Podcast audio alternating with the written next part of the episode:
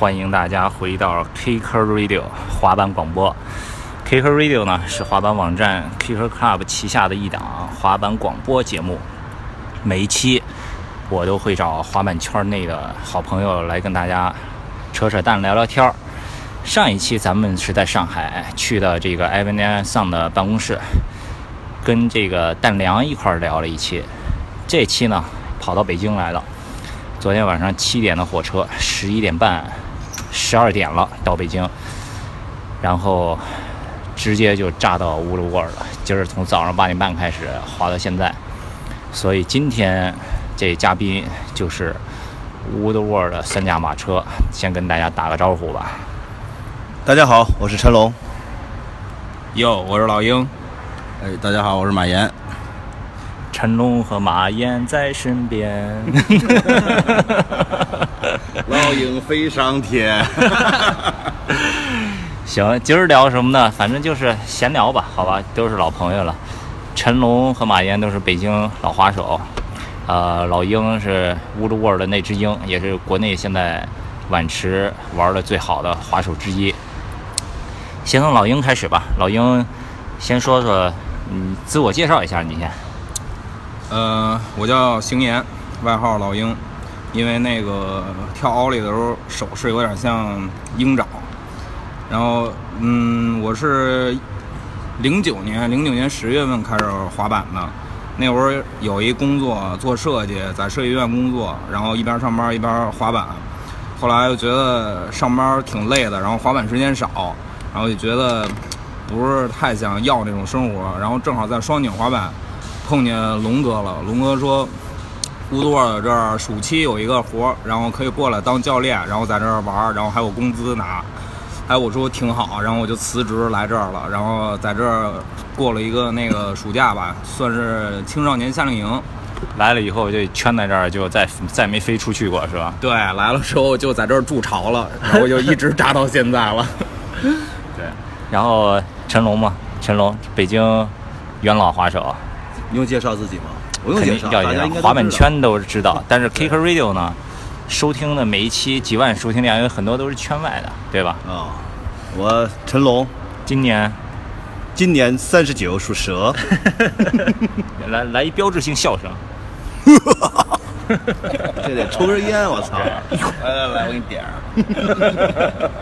你这是你是哪一年开始滑板？九三年开始。九三年开始玩板，危险之至。二十三年了，二十三年还真是二十三年了，他！对，大学都毕业了啊。你上过吗？蹲过一年，小学吧，算是那年读博了。嗯，对。马岩，哎，大家好，我是马岩，我今年三十六了，啊，我是咱俩同岁啊，是吧？都是八零的是吧？啊，咱俩谁大？我一月啊，那你这你你大你属羊啊？那你应该对对对对。呃，我是九六年开始接触滑板啊，在北京当时地坛有一个滑板场，然后在那儿跟陈龙认识的，二十年了，一转眼也二十年了。我是一二年到北京时尚体育公园啊这边，我主要在现在负责是我们这些商务这块的一些运作，陈龙呢主要负责。教学啊，一些这些事事务。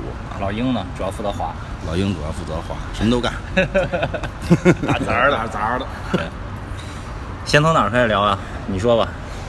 先从这个 long long ago，很久很久以前。对。先你先先先讲讲这，先介绍一下我们这个准备改组的这个事。先先别改组了，很多这个听广播的人呀。他可能都不知道这滑门场的由来呢。先从由来开始吧，先讲讲吧，来历史普及。这是哪年开始我都忘了。嗯，是从零九年了，零九年开始策划。他引进的两个比赛，是记得那个比赛叫什么来着？AST S 比赛。那个比赛，这个比赛加上这个场地建设，总共投资应该在八千万左右吧。四千万是做比赛，四千万盖这个，加室外场地。所以这个场地其实到现在还是亚洲最大的室内半场了，对吧？对，亚洲最大，在乌德沃，其实都要要按室内场地来算的话，可能比乌德沃那个本土的那个那个场地室内来讲都大。它是分开的，因为咱这集中在一起了。很多这个圈外的听众再给你们这个解释一下乌鲁沃尔。乌鲁沃尔是美国的一个很大的滑板场，它属于营地，对吧？他是建在郊区的。一到这个暑假寒假的时候，就父母开着车把小孩往那儿一放，一个星期，有吃有住有玩儿，然后滑板、学滑板、学拍照，什么乱七八糟全都有。这种是一个很大的这么这么一个机构。所以这个场地呢，其实最初也是跟乌鲁沃尔合作，对吧？然后过来做了这么一个场地。当时我记得搞这个比赛的时候，开开开营的时候，场面很壮观的，Tony Hawk 都来了，什么下雨啊，然后下雨 Ryan Shackler，Shackler 就是鲨鱼啊，一票大牌，反正是对那个时候。前期刚盖一半的时候，那是叫什么来着？凯尔大夫吧，那大夫也来了，啊啊，那个那个对，还有还有一些摄影，这个做道具那帮都特别厉害，对对他们谁？那帮我记得是那个谁？卡卡利夫尼亚 Skate Park，呃，对，是他们做的。然后，呃，是九九七年秦皇岛来和瓦拉利一起来的那个叫查理查理威尔金威尔金斯吧，啊，他设计的这个场。哦，分两，还有一个还有一套那个室外道具，对对对，就一直没搭进，那是他设计的，啊，就是跟那是九几年啊，他是来，九七年、九七年六年到秦皇岛和瓦拉利一起来的。啊，他是那个谁赞助的那会儿，山羊吧那鞋是绵羊，绵羊 sheep sheep，今天还说到这事儿，所以这个这个场地其实要说，今天我还跟那个老鹰说的，今天上午的时候，他们这场地道具做的是规矩。你看这已经到现在多少年了？这应该是六年所所有的表面材料严丝合缝，对吧？没有问题。就这个这点得说人美国人挺逗，我们签合同他们是保十年，嗯，保证这个质量的十年，但人家就是说在合同之外就开玩笑说二十年都坏不了。对，但说一开玩笑的话啊，中国造的地面都坏了，嗯，对，那那那水泥我看都已经裂了，是吧？美国人干的活都没坏呢，还哎呦，对，这东西做的是规矩。然后，那现在呢？那现在为什么后来怎么就改名叫 BF Skate Park 冰封了？冰封他们家投多少钱啊？这我来说那，对我来说，这个是整个这大片园区，叫北京时尚体育公园。整个大兴区这边有八呃，北京市有八大园啊，八大园呢就是都投资嘛，旅游局、体育局投资这个八大产业园。然后这块儿呢是这一片都要变成这个总的这大兴区这个魏善庄一片。魏善庄可能大家都不知道了啊，就甭要说魏善这一片都要变成这个北京时尚体育公园。乌德沃这个 BFSP 冰峰他们家这地儿啊，是属于这个这园区里边一部分啊，所以说现在做宣传都做这个大面积的宣传，把这个小场地就在里边就主要是推这个 BFSP，啊，所以就叫这个。这是他第一个盖的，所以就先把它挂上。但是这大园区好像周边也没有什么别的，周边不都西瓜地吗？这附近，呃大北京大兴西瓜出名啊。对，这个这个是随着现在还在不断的建设，因为呃大兴区现在我们马上北京的那个新机场，嗯，二机场要就在离我们这儿很近，不到十公里。呃，它是以新机场新机场为核心，然后再辐射过来，是是这么一片园区，是这么一个概念。现在这个场地，我今儿在这玩儿，我看就来了好多北京的老滑手，这个冯刚呀什么的。然后平时一般都是哪些人过来滑呀？现在，因为我我我是我先跟大家说一下，为什么聊到这个，这个场地是挺偏的，特别远，远六环以外，对吧？六环，六六环还出来好多公里呢，很远呢六环。以外十六环以外十二十二三公里吧。说。都是都是说到快到河北过完了，快出北京了，我猜就特别远。再往南开二公里。所以说这个就上上上一期跟袁飞聊到这个滑板竞奥运，关于这个滑板场这块儿还说到呢，说到说这个咱们国家其实花好多钱修了好多大板场，但是就是特别远，不太方便滑手来滑，这个也是一个。平时一般都是哪些人过来滑呀？你们每天在这儿？这得分这个也，你看六年了吧，更新换代滑手，这场地里我们是看得够够的了，真的。像那帮已经被淘汰们的滑手们，就基本上消失了。谁哪哪哪些是被淘汰的呀？请请请把名字说出来。刚才说到哪儿了？就是更新换代。对，像你看，咱们看现在我们现在针对的这些滑手啊来这儿了，都是家长带着的，一般小孩儿呢，小孩儿都在。在开始搞教学了。其实也这这点滑手很可爱。对，教学怎么着？像老鹰这种的，还有这个聂瑶这帮新一代的起来以后，他们怎么教学？看小孩有意思，哎，不错，他们主动会去教的。嗯，这点是滑手们做的不错，聂瑶啊、许儿也包括，看，哎呦顺眼，哎，行，我教教你。嗯根本就是其实这里没有真正的培训，都是这帮职业滑手过来，哎，看这小孩儿，你看现在有有挺火的轩轩，还有那些那几个小孩儿，然后都是这帮等于吃大锅饭起来的。咱要说白了，这也没事教会儿，这也没事教会儿。你看今天你不还那没事过来教会儿吗？很正，真正的滑手都没有没有，我我跟小朋友学，我跟小朋友学。那个，哎，昨天我跟那个老鹰聊天，老鹰还说了一个，就关于现在小孩学滑板的。对对，现在我们带小孩就是看，主要是看他有没有兴趣。如果孩子喜欢自己喜欢玩，那 OK。如果看到他哪儿做的不对，我们会主动告诉他。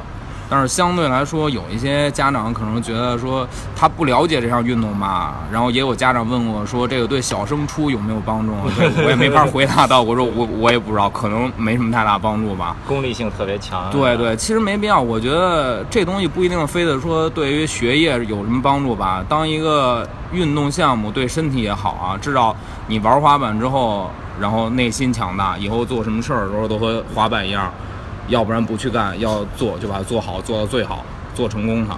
有那种家长逼着孩子玩的吗？嗯，也有也有过，但是一般在这儿碰见了都是劝说，这个东西不是这样的。有一些家长也说，要不然我给你钱，你教教我们家孩子多少多少钱。我说这个不用收钱，我说你也别逼着他玩儿，他要喜欢玩儿呢，我就是只能我不收钱，我只能带着说，我培养他爱好，让他自己喜欢这个东西，让他来找我说。哎，老鹰哥，你看我这个动作我不会，我应该怎么做？我觉得这样练出来的人，可能以后啊风格呀、想法呀都比较多一点儿。对对对不然他可能就是一个死的东西，一个机器，是没什么太大意思了。这个东西对。所以其实这个又回到滑板奥运那个话题了，就是怎么把这文化给留住了。你要是家长逼着孩子滑，那就真的跟文化没什么关系了，基本上家长逼着孩子滑的都被滑手给扳过来了。是吧？对，对，让这边真正的滑手们给这帮家长给绑过来了。曾经有一个家长就是这样的，逼着孩子，孩子觉得自己，我觉得不管是多小的孩子，他对自己能不能去干这件事儿，他还是有一个有一个主见。对有一个自己的衡量的标准的。但是那个家长当时，马宁就是说你呢，啊，他就当时是有点强迫那个孩子，后来许莹跟他急了已经。哦，是吗啊，？差点抽他，但是当时也不熟，但是现在也成好朋友了啊后来熟了以后，但是刚刚好跟就跟他说了很清楚，说这个这个对，不是这样的。对，哎，你你让他自己去慢慢尝试这个东西。没错所以我们也是在，嗯，他们不但是在教孩子玩儿，也是其同时也是让家长去了解这个滑板文化，让他们也知道滑板真正的滑板是怎么回事儿。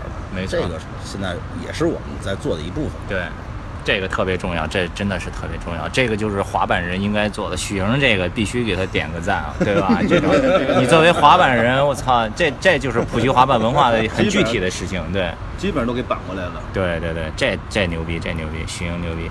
其实这然后点呀，不赖人家长，因为受这个教育体制啊，他们认为这个有任务似的，就没给孩孩子这种自由发挥空间。往往你得来这个，你得来那个。所以说学员来哪个呀？我给你，我给你来一个。是 我觉得他们就是现在就是其他的那些培训班啊太多了，他就以为我孩子去玩什么，所有运动都是一个培训班，啊我都给钱，都要拿出成绩来对看。我我跟他们说，我说。我就最多能培养他爱好，我可能我做不到像其他培训班说你上一节课我就教会一什么动作，对对然后会不了就不行，必须得会。我说这个不滑板，这个到时候现在他小七八岁没主见，他 OK 我听你的，我给你滑我练，对。我哭哭完了我再练，但是等到十四五，他开始有思想，有看见，他觉得我小时候玩滑板一点都不开心，这东西太无聊了，不如打游戏有意思，泡妞、喝酒什么的，都去干这些，就你浪费好多年教出来一个人，然后最后去干别的了。没错，对，其所以实现在我们给这里面这个场地给弄得跟一个大家庭似的，好比他们带着小孩来了，我的任务就是，哎，那家长走走，咱俩喝点去，别管他。我刚要说，你这肯定就是往往这酒上引，我操 走走，！别添乱，别添乱，走走，跟我走，跟我走，我教你们，他们教孩子。对他们负责喝酒，跟家长沟通，然后给家长传输这滑板思想。我们这群小的负责对于对对付那些更小的，让他们喜欢上这个东西，是发自内心喜欢的，并不是说因为我爸爸让我玩这个，我得玩的好。对有时候我碰见过家长，之前孩子就不逼孩子了，家长开始较劲了，就是哎，你家小孩会这个不行，你也得会，你给我练。哎我说你别这样，我说孩子压力都是来自于你们的，都是你们强行。你觉得你已经不逼他，但是你这个时候他觉得他自己已经有压力了，他每时每刻都在说哦，我得会这个动作，我得比他强，我得比他厉害。那这个是好的，但是不应该是被逼的，应该是他发自内心说，我们平时都是一块儿玩的，为什么你比我厉害了？那我得超过你，对对我得想办法，我得去向别人学习去了。对，嗯，所以其实呃说到这儿，我还有一个想法，我一直觉得哈，我觉得作为家长，因为我现在也有孩子了，我有时候我也带他去滑滑滑板，周末什么的。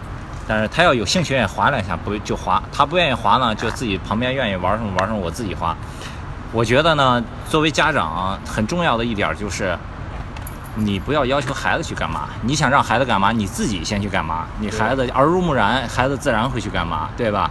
你要是自己都不干，天天你光指着孩子说你要干这，你要干那，那都不是，那都是傻逼家长。我觉得没错，你自己，你想让孩子干嘛，你就先去干嘛，你先做出样来，孩子就会学你，对吧？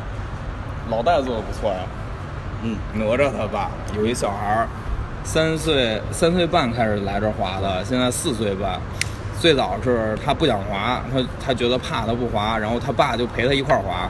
最后他爸招聘的时候把腓骨给折断了，然后 也是个英雄。对，然后然后现在、这个现在他孩子已经不不会，至少他他的儿子不会跟他说你让我招，那你先来一个，因为他已经亲眼看过他爸爸 招飞过。哇塞所以让我们给送上救护车。对，所以每次哪吒站在那油池不敢下的时候，他爸都叫拍着脚，我下过。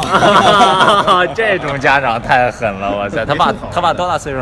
呃，跟我一边大吧，比我小一点，小一岁啊。小四十，反正是对吧？小四十啊，一点基础没有，从零开始练的呀。可以可以，这种家长才是正儿他就为了引导他这就叫以以身作则，对对吧？对耳濡目染这种。现在这帮家长们都会两下子了，嗯都开始要拼了，招聘。是好家伙，是我就等着谁第二个折呢。因 为我觉得现在，至少在咱们场地，现在这些家长都是不错的。小孩摔着了、哭了，都是不是像其他家长说：“哎呦，孩子摔着了，你知道都先过来，对对对有没有事儿，疼不疼？”然后和孩子沟通。轩轩轩是最逗的吧？嘴唇磕流血了，哭着就出来了。他爸 扶着他肩膀说：“你先别哭，先想想，还疼吗？” 转身就走，就过了那个劲儿就好了。其实小孩对于疼痛感来说，他很容易适应。牛逼牛逼，对，这才是正经有滑板文化的地方，对。你，你越说越，你越在意他，这孩子就觉得我就应该哭，可能就不用再去玩去了，就都被家长照顾了。对对对反而性格就变得对懦弱，懦弱。咱这个小孩儿这个先聊到这儿，因为聊到这儿呢，我又想起来一个，这不是滑板快进奥运会了吗？嗯，进了奥运会以后，上上一期跟袁飞聊聊到这个奥运以后，这个国家肯定要培养一批小朋友，对吧？这个管吃管住，各种训练什么的。哎，以前好像也有这个组织过滑手来你们这儿训练，他们都怎么训练的呀？正经怎么训练啊？啊，公开吗？这个我们公开吧。基本上原先第一波的，呃，极限协会组织的滑手们都是现役的，基本上他们都是晚上活动吧。基本上是晚上活动，就晚上滑，呃，不，晚上活动，白天睡觉，是因为太热，知道吧？晚上特忙，他们训练可苦了，可辛苦了，第二天都起不来。哎呦，晚上打车，打车得花二百块钱回来。哎呦，枪还都丢了。哎呀，行，走的时候基本上是，呃，国家管掏钱啊，啊，国家管他走的时候也没有钱了，都不知道，可能都花在车费上了，有可能。把儿还丢在车上。丢盔卸甲。对，就可以歇假。那忙着呢。那那那说完了，就是之前的那那那个展望一下，这个要是进奥运会以后，国家比如说武校整一批小孩儿过来什么，哎，那个滑雪进奥运了，滑雪他们我听说也有一些这种国家去新疆什么农村找的小孩，这个是哎，那怎么回事前前年吧，啊，你说呃，是前年是新疆省的滑雪队，呃，省队儿，他们反正阴差阳错的吧，就说，哎，好像说这儿能练滑板，因为正好是夏天嘛，他们滑雪也没有地方训练，呃，他们觉得可能当时那个教练，我觉得还是。呃，思路还比较清晰吧？他觉得毕竟这个这两个是相通的嘛，然后他说那夏天就来练练滑板吧，结果就把他们队员都带过来了。哎，带来以后呢，包括那个有张艺威，现在是国家队呃很火的嘛，啊，张艺威也也在，呃，他们是有一定的滑行滑雪的滑行基础，都是什么什么年纪？嗯，十七八岁到十几岁不等吧，啊，七八岁就开始这个包养式训练滑雪是吧？对对对对，然后呢，他们反正来了之后，每天现役的职业滑手要注意听这一段啊，这个接接下来进奥运以后，也七八岁开始保养滑板也会有的。给给你们说一下他们每天的这个生活状态吧。对对对，呃，每天应该是七点钟起床，起床以后就开始体能体能训练，对，呃，在外面跑步，然后各种辅助的，就是两个人互互力量互相的力量训练。啊，包括我们不是有好多轮胎嘛，挡那个玻璃玻玻璃房子那个轮胎，然后举轮胎啊，俩人扔轮胎啊，就是这种这种体能训练。然后大概训练有两个小时吧，嗯应该有，然后就开始在场地里的滑。他们应该对滑板来说也都是零基础，没滑过，但是你能很明显的看出来，他们领悟的相当快。他们在这训练了有一个月吗？一个月一个月啊，一个月，一个月。张艺威，呃，还有一个叫一个小孩儿特别小，当时有八岁吧，那小孩，呃，碗池就可以手抓就可以飞出去了。嗯，然后包括一些啊三百六碗池三碗池手抓的三百六，包括这这些都能做出来了，就是，然后这就是零基础滑了一个月。对，对，那按照这样说的话，要真进了二零二零年奥运会，这还有四年时间，国家大把时间培养出好几波来啊！哇塞，呃，滑板零基础，他们有滑雪基础。啊啊，能培养出无数个机器来，对，很轻省。没说完，然后到中午休息啊，中午休息休息大概一个小时吧，吃完饭，下午继续，到四点多五点的时候是继续体能，又也是呃扔轮胎啊、跑步啊，他们相互的一些，每天每天就是这么一个流程，晚上有活动吗？没有睡觉。晚上早白天八个小时工作日，晚上哪有劲儿滑？白天不止八个小时，不不止不止，真的不止，很累。看着他们，但是但是就是出成绩是吧？对确实出成绩。我觉得一个月就能练成这样的话，他要跟这儿跑。那个小黑上次给我们发过视频，他现在在美国玩的相当已经不错了。呃，环境也很重要。对，环境也很重要，环境也很重要。啊，其实你说到这儿，中国还是有好多滑手肯狠练的。我们这儿有、啊对对对对有很多练黑活的人，密练的。对对对，你们这儿动不动好像就像你这种就来了，然后就扎根在这儿，然后住一段练了。来，你说说吧。那个这儿扎的最狠的应该就是广西玉林的李顺李老板了，顺仔，在这儿住了将近有三个月吧，在对面一个村子里租了一个小平房。一间房他是怎么想到从广西跑到这儿来的？他他他是全国。他应该是全国到处跑，然后来北京，从广西来北京最神奇的就是他只花三十块钱火车票，他是逃票达人。他他曾经带我带我逃过一回，从北京到济南来回是嗯十二块五，这怎怎么怎么逃的呀？是先买一张始发站，然后出就是到最近一站就坐一站，就比如说从北京坐到廊坊，可能大概五块钱、六块钱这样，然后之后再买一个济南到济南西的，然后要一个出站票，一张进站，一张出站，然后你要两张身份证买这些票，买四张嘛，一个进一个出，然后回来一个进一个出，然后中间他说。呃，没关系啊，你就看见有人要查你票，你就换一节车厢啊，就是就是这样来回。然后有时候他可能从广西来比较远嘛，有时候他他晚上扛不住，就买一张，就是比如说这一晚上可能四个小时，买一个四个小时的卧铺，睡四个小时，接着去那个过道里边那等着。然后他来这儿练的就比较狠狠一点啊，他我见过他是最有计划的一个滑手了。那会儿他在这儿住，然后在那个村子里住，一个月房租一百五，那会儿便宜。然后每天呢，就是在那边村口吃东西，或者跟我去我们这儿员工食堂吃。然后我就看他那个电脑那屏幕，我说怎么是白的呀？屏保？我说我看看都是什么？哦，一看上面写着上午，嗯，K flip 三十个，弧面 nollie backside 三十个，然后压翻多少个，五零 五零多少个，每天就一遍一遍的做，做够遍数之后，然后再去找我玩别的。我我觉得他应该给国家队做一个计划。我觉得我觉得这节目铁道部铁道部快给你封了，居然还有这么大漏洞！然后好除了他呢，还有还有谁？除了他，还有嗯，北京李彤，嗯，李彤李李彤是一神人啊。那，李彤，我很我很钦佩这个滑手，真的，他真是执着，早上起来跟我一块儿上班，对出勤率最高的，乌多尔员工出勤率最高的就是李彤。先先先先普及一下李彤背景吧。李彤，呃，二外毕业的，然后在乌克兰留学。不不不，他在德国留学，德国在乌克兰去支教，哦，他是学德语的，但是他现在是新东方的英语老师。英语专业八级，对，英语专业八级。他是心里心中始终有一个滑板梦。对，他是他就是平时，因为他是那种私教性质，每天就上两个小时课，然后约个时间，白天他一般都约晚上课，然后白天来滑板，晚上回去再继续上课。然后每天他来这儿就是玩碗池，还有 mini rap，然后他可以自己玩下去。他是一个能耐得住寂寞的，没有人他也可以自己练。当然有他本来就很寂寞。对有人陪他的话，就是更好一点。我们都是这样，平时没人，我也是自己在这儿滑。然后如果滑烦了的话，可能就坐在那儿待会儿，待不住就还得再继续滑。嗯嗯，所以所以李彤是属于密练了多长时间啊？那这个呀哇，这个说一下啊，他去年冬天，就是如果我们要记考勤的话，我们仨都没他出勤率高，真的。如果要上班的话，应该是对，因为我中间我我你出去对早上迟到的、早早退的，我们都盯着他还在那儿。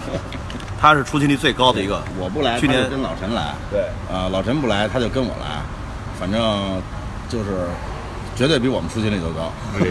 有有时候他要是没课的话，他会选择选择住在这边儿，然后花在这儿跟我一块儿，早上起来跟着我一块儿在这边吃饭，然后继续接着玩儿。所以他怎么样练的效果啊？嗯，可以啊，他现在进步很快了，就是可能我们因为他天天在这儿，我天天见着他，觉得他是在一个正常的进步过程中，但是没见他练的时候，觉得他进步太快了，因为突然间不见就变样了，对然后做一些个，他算是一个风格型滑手了，对，嗯。还有吗？还有在这儿密练的吗？那就北京那老几个了，李文金、啊许莹、许莹对聂瑶。哦，最近聂瑶也算一个出勤率很高的人哦。最近聂瑶出勤率很高聂聂瑶被聂瑶又灭了，给我们。对聂瑶基本上现在就是聂瑶如果来的话，就是带好一个礼拜的衣服，然后在这儿住一个礼拜，因为他做淘宝嘛，做他那个秦河帮超市什么的，然后。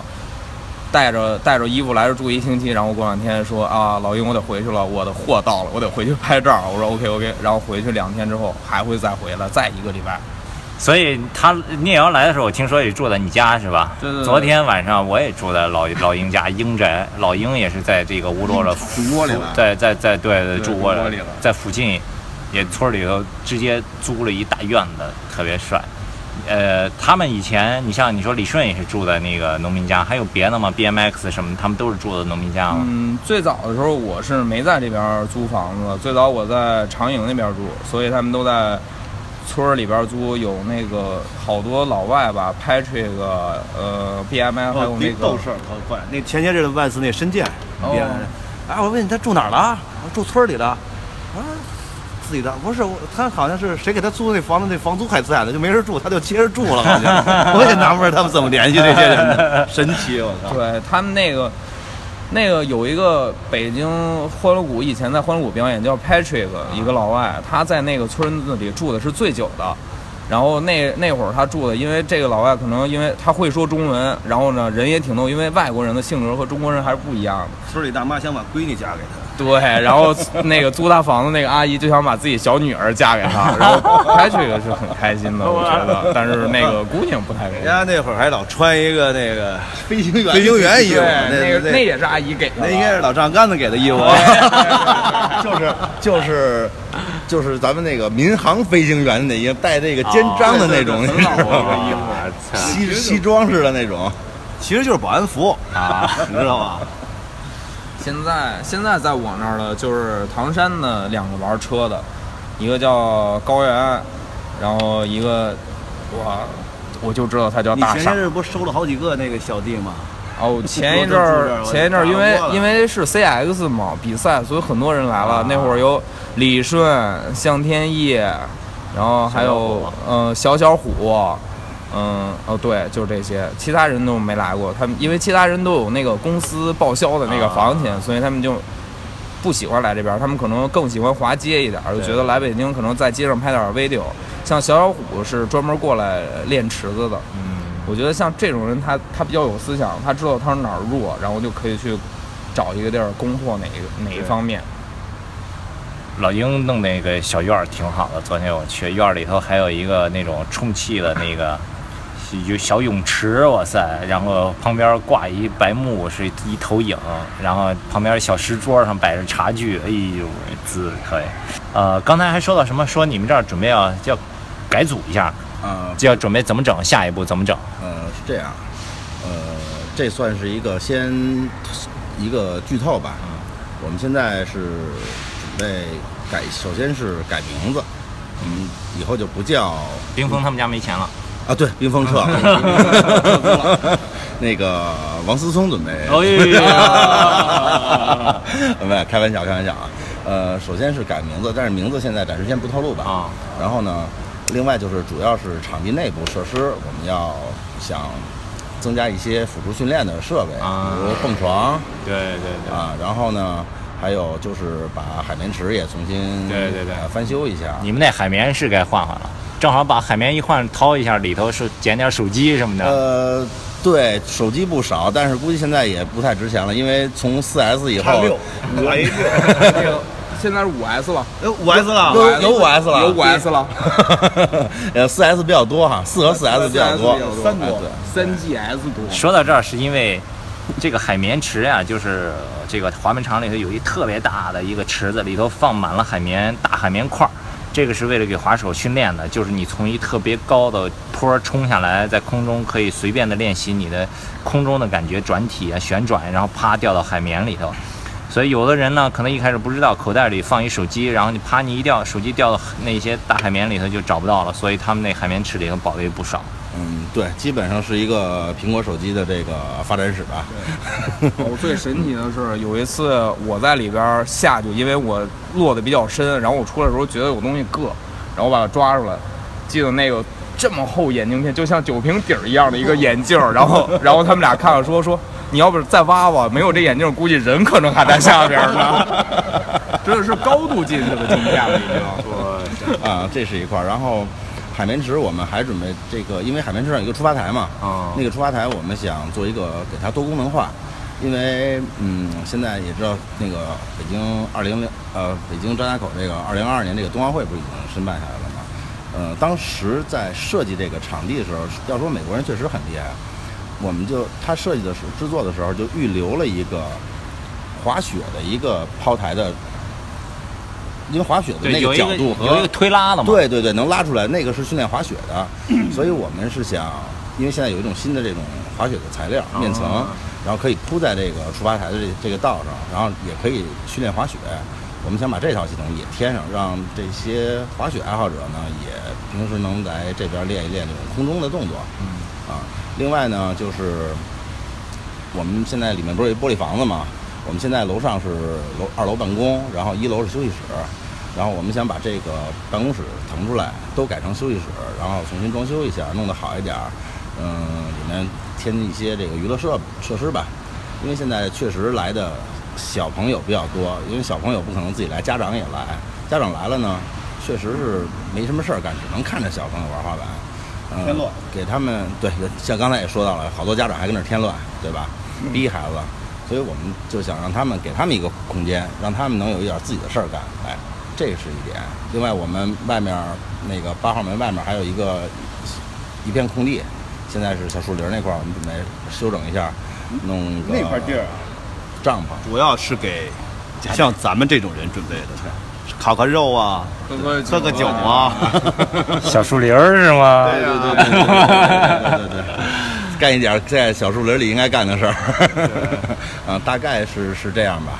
嗯，暂时先透露一下，然后到时候等我们都弄好了以后，我们也会推通过这个不同的媒体吧，主要还是 Kicker Club 这块儿啊，哎，帮我们宣传一下啊。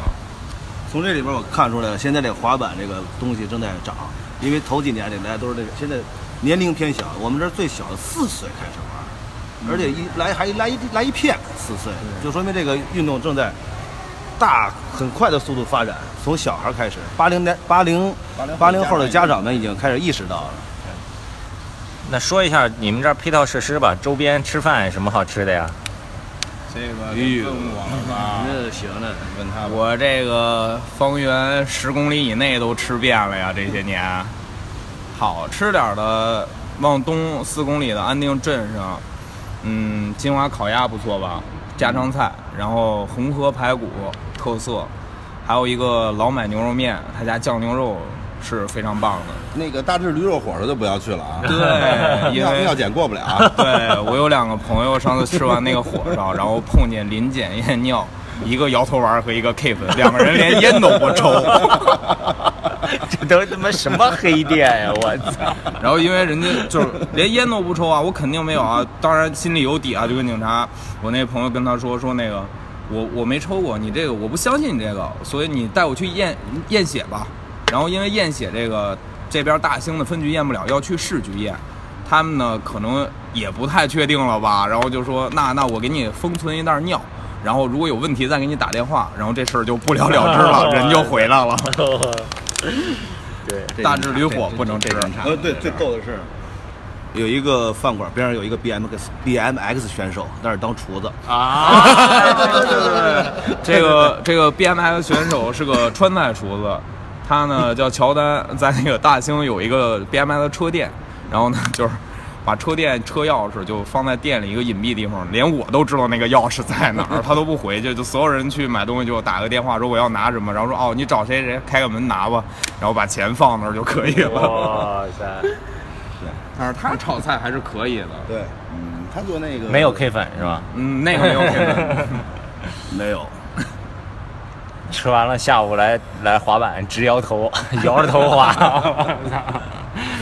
哦，还有一个卤煮，嗯啊。哎，那个卤你说说那个那 KTV 为什么关了？哪个 KTV 啊？哦，安定那个那个安定那个 是吗？安定哦，前一阵儿开了一个特别大的那 KTV 叫星空 KTV，它呢是一个歌厅，然后呢，我跟岳飞还没去呢。哦，然后然后呢，然后安定也有一个特别大的洗浴，然后呢，我去我经常去那儿洗浴，因为晚上可能累了去蒸个桑拿或者捏捏，但是他那儿是一个正规的，没有其他项目。然后然后那个我就没有其他项目怎么行啊？干不干然后然后我就问他，我说那个这儿为什么没有啊？我说这是怎么回事儿？他说那个那个技师，一个女技师跟我说，说那个可能是我们老板没打下来这层关系，就是意思可能还是想有，但是没有。然后我说那那边那个新开那 KTV 有吗？他说哦，那个 KTV 也没有，没有陪唱小姐，连陪唱小姐都没有。我说为什么呀？他说因为那个老板就是我们这儿的老板，关系都没打下来。然后不火，所以可能就关了，因为这边没有人晚上没有娱乐项目的。对对七点半之后天一黑，十点很这里很健康。对，十点之后连晚饭都没了，都快吃不上了，所以一定要早吃饭，然后早回家。那节目的最后，再给大家说一下怎么来你们这儿吧。这么偏，说了半天。呃，最直接简单的方式就是打车啊。另外，如果你是外地的，本地的不说，本地的北京估计都知道。如果你是外地的，坐飞机或者坐火车到了北京之后怎么办？呃，这样坐地铁，不管你从哪儿上车，你都转到四号线，地铁四号线，地铁四号线坐到清源路，清源路是清澈的清，呃，源头的源，就是最南边那站。不是不是啊不是是中间那站，中间那站。呃，清源路这站，然后下地铁以后，坐八百四十一路公交车，然后坐到刘家场站下车就到了。行嘞，然后还有一个方法就是耗时多长时间？比如说从这个北京南站吧，火车站，呃，嗯、从北京南站，因为北京南站就是四号线，然后直接就坐到清源路，再从清源路转八四幺公交到这儿。嗯、地铁耗时大概四四十分钟到清源路，然后再从清源路等公交，大概二十分钟。坐上公交车到这儿需要四十分钟，因为 因为站比较多，从清源路坐到这儿可能是三十七站。好像许是人37许人数过吧？许对人在那个就是 West 那个那个片儿里好对对对像好像，他数过，他数过。哦，对，那个片儿，对对对那个片儿，我的镜头全被切了。最方便的就是坐到天宫院啊，对，打一车，天宫院打一车最方便，四号线总站打一车，那个因为快一个一个小时多少钱？五十块五十块钱。啊，因为你只要拿着滑板，那边的黑车司机都知道是来这儿的，啊所以都是统一价格五十。行了，嗯，好吧，非常感谢这个陈龙、马岩、那之英，然后不扒会儿了，啊，不扒会儿这个滑板这么黑幕啊！你刚才不是说半天要要要揭露黑幕吗？哎呦，我怕挨打呀！黑幕留到之后有机会继续吧，好吧？我们可以专门做一些滑板黑幕史。对，行了，今我以后叫毒蛇龙，毒龙，毒龙，哎呦，独眼龙。那那我就可能就变成八卦鹰了。哎呀行，你就叫奥巴马。可以可以，好，非常感谢大家收听我们这一期的 Kicker Radio，呃，再见。好，谢谢各位，再见。欢迎来到鹰巢。哎，好，欢迎大家来，现在暂时还叫北京时尚体育公园的北京时尚体育公园，好大家再见。好，如果你们有任何问题想问他们三位，也可以关注我们的官方微博 @Kicker Club K I C K E R C L U B，或者是关注我们的微信公众账号 K C Skate K C S K T E，在微信里头直接搜索 K C S K T 就可以关注我们，给我们留言。啊、谢谢大家的收听，我们下期再见。